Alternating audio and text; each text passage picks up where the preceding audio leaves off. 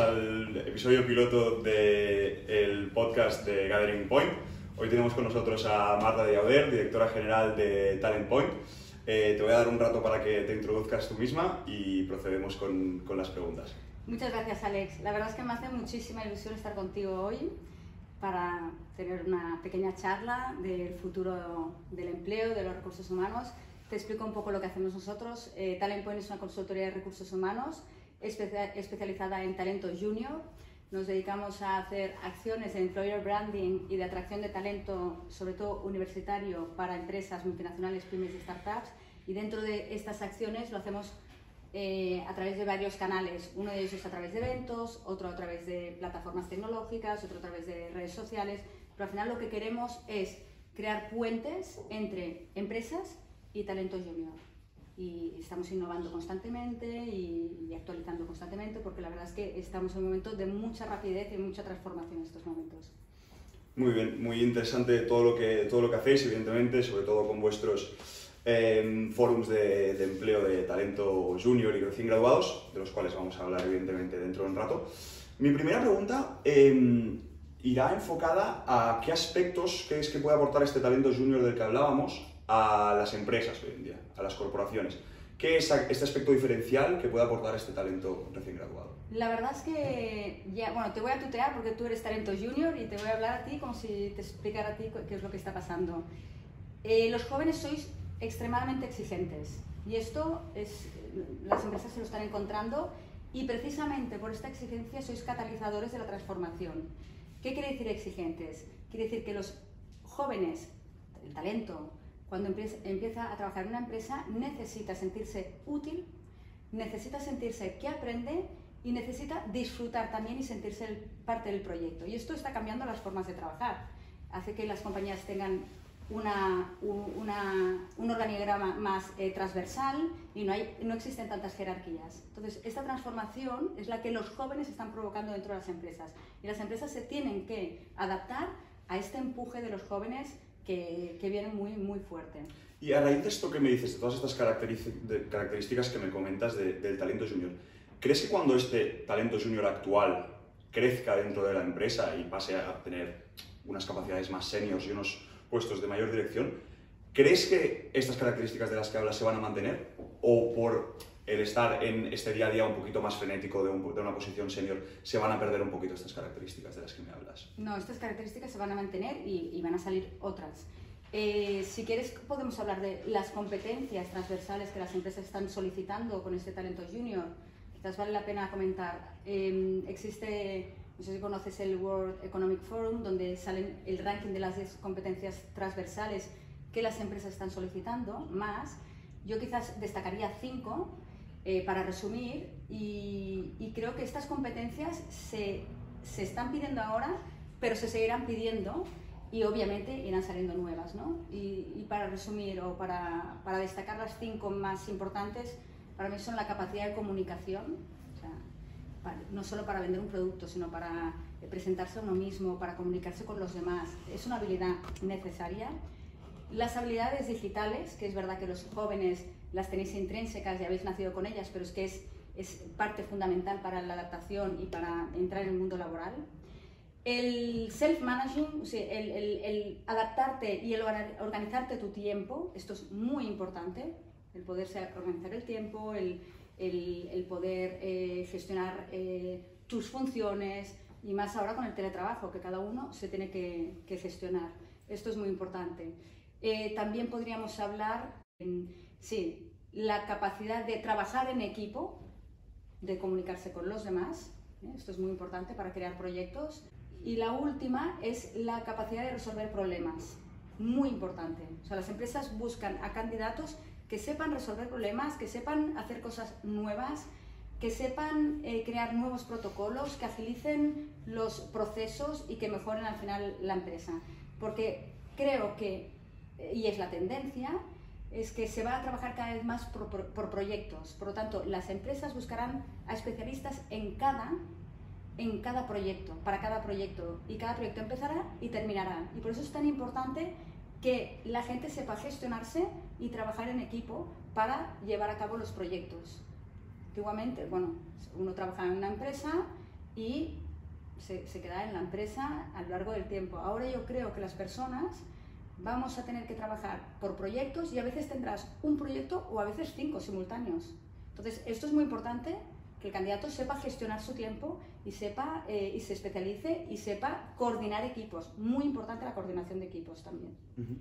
Todo este know-how que aportas y toda esta información de, de, valor que imagino que has ido recopilando durante estos últimos 25 años de experiencia en Talent Point, eh, imagino que lo obtienes también mucho en lo que es el eje central de vuestro trabajo, digamos, ¿no? que son Job Barcelona y Job Madrid, que son grandes foros de, de, de empleo juvenil eh, de los que me gustaría darte un, minuto para que brevemente nos expliques qué es lo que hacéis en estos, en estos eh, Sí, nosotros, bueno, nosotros primero disfrutar, disfrutar mucho y realmente también se aprende.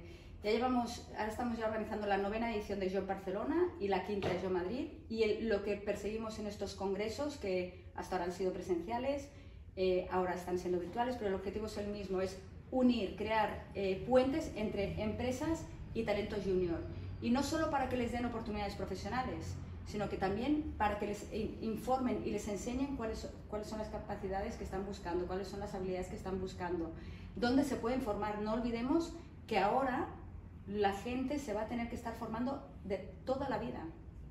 Toda la vida vais a tener, también te tuteo, vais a tener que estar aprendiendo constantemente. Entonces, estos congresos sirven para explicar esto, para acercar empresas a, las, a, los jóvenes, para acercar talento a las empresas, pero también para explicar qué es lo que la empresa está solicitando y qué es lo que se está pidiendo y dónde tenéis que aprender y, dónde, eh, y en qué habilidades, en qué competencias. Es fundamental informar a los jóvenes. Y también las empresas en estos congresos, claro, eh, se les amplía el pool de candidatos, ven a muchísimos eh, jóvenes, por lo tanto, la selección la hace mejor. Al final la empresa lo que quiere es seleccionar al mejor talento. Cuanto más candidato tenga, pues mejor selección pueden hacer. Te preguntaba también, por, por ser Barcelona, para poder conectar con la pregunta que te voy a hacer ahora, que es, como emprendedora y como mujer emprendedora, ¿cuáles son las mayores barreras y las mayores dificultades que tú te has encontrado durante estos 25 años de carrera? A ver, has comentado como mujer. Como mujer, la verdad es que yo Ah, llevo más de 25 años trabajando y nunca me he encontrado con ninguna barrera, nunca. Sí que es verdad que lo que yo creo, o lo que creo es en las personas y en la actitud. para mí el emprender no va tan intrínseco con el cero, sino con la actitud que tengas de emprender. Y esto es lo que yo eh, he tenido siempre, actitud, proactividad, muchas ganas de, hacer cosas nuevas, de dejar huella, de, de, de, ayudar. Entonces, si tienes claro lo que quieres, si tienes focus, lo puedes conseguir. Si hay alguien emprendedor que, que ahora nos esté escuchando, eh, yo le recomendaría que la actitud siempre no la puede dejar nunca de lado, es, el punto de partida, y después que ponga mucho focus en lo que se está haciendo, porque eh, las personas tendemos a dispersarnos y al final los proyectos salen cuando hay mucho esfuerzo, mucho trabajo y mucho, y mucho, eh, se hace mucho hincapié en, ello. Y después buscar proyectos que sean buenos para todos, para todos. O sea, si el proyecto es bueno para todos los que están alrededor y para, para al que te diriges, siempre al final acaban saliendo. O sea, que, que tenga sentido, que tengan sentido y que solucionen eh, problemas y, y, entonces las cosas funcionan, tienen sentido. Eh, pasando ahora a, a, temas puramente de recursos humanos, la pregunta es inevitable, tiene que ir hacia, hacia el teletrabajo, que es algo que nos ocupa desde, desde hace meses y de lo que nos hemos preocupado todas las empresas durante, como bien digo, hace meses. Eh, ¿Crees que debido al teletrabajo se va a perder este sentimiento de pertenencia hacia la empresa? Y si crees que es así, ¿qué crees que podemos hacer para evitarlo? El sentimiento de la empresa, el sentimiento de pertenencia a la empresa, depende de cómo se gestiona este teletrabajo. No por teletrabajar tienes por qué dejar de tener este sentimiento, pero sí que es verdad que el contacto personal, cuanto más contacto personal, pues muchísimo mejor. Entonces el teletrabajo ha llegado para quedarse. Yo creo que al final iremos a un modelo híbrido en el cual las empresas tienen que buscar ese equilibrio para que las personas una parte de su trabajo la hagan teletrabajando que también va muy bien porque también en esos momentos se pueden gestionar su tiempo y esto es importante para las personas y por otro lado, em, se tendrá que seguir teniendo una relación personal, porque eso nunca puede faltar, nunca. En cuanto a pertenencia de empresa, eh, creo que es importante que la empresa tenga claro que tiene que trabajar esa pertenencia, ese sentido de pertenencia. Y se puede trabajar de muchas formas, pero es fundamental que las empresas trabajen este punto. Acabamos de hacer una encuesta, ahora recientemente, después de Yo Madrid, a los candidatos preguntando qué es lo que más valoran dentro de la compañía. Y en el segundo lugar es la, el cuidado, el, cuidado que le está dando la empresa, el mimo que les están ofreciendo, el cómo los tratan. Por lo tanto, aquí es donde las empresas tienen que trabajar muy bien y tienen que buscar mecanismos para que sus empleados se sientan de esa empresa, la pertenencia al grupo. Así es como la, empresa será mucho más productiva y, las personas trabajarán con mucha mejor eh, actitud. Es muy importante. Ya para acabar, la última pregunta es que nos des un pronóstico de las tendencias de recursos humanos para el próximo año. Voy a hablar de tres retos. El primero, encontrar perfiles tecnológicos, que es el gran reto que tiene el Departamento de Recursos Humanos. El segundo, eh, digitalizar el departamento, es decir, ahora los procesos se hacen, la mayoría de procesos se están digitalizando, desde el recruitment, desde la selección, desde el onboarding, desde el desarrollo, por lo tanto, tienen que aprender mucho a digitalizar estos procesos y agilizarlos. Y el tercero, que viene a colofón del tema del, del COVID y del teletrabajo, y es que las personas somos seres humanos, necesitamos sociabilizar y tienen que buscar herramientas para que los, los empleados se conozcan, pertenezcan al grupo, disfruten, se lo pasen bien y creo, bajo mi punto de vista, que vuestra herramienta ha venido en el mejor momento porque facilita el engagement de las empresas para que las personas se sientan de, esa, de ese grupo, de esa empresa, se sientan orgullosos, sociabilicen, se conozcan, eh, Volvemos un poco a lo que decíamos antes de la pertenencia al grupo, total, totalmente. O sea, yo para mí es una herramienta que fundamental. No solo la herramienta, sino que las empresas tienen que trabajar muchísimo en que las, en que, en cohesionar equipos, en cohesionar grupos, en establecer unión, en establecer colaboraciones y eh, creo que es una excelente iniciativa. Muy bien, pues si te parece, para finalizar vamos a hacer eh, una ronda de preguntas muy rápidas en las que espero respuestas de sí o no. Eh, Lo intentaré. O de blanco y negro, por decirlo de alguna forma. Empezamos pues. Después del COVID, ¿el teletrabajo se queda o se va? Híbrido. ¿Qué prefieres recibir, un currículum o un videocurrículum? Un currículum.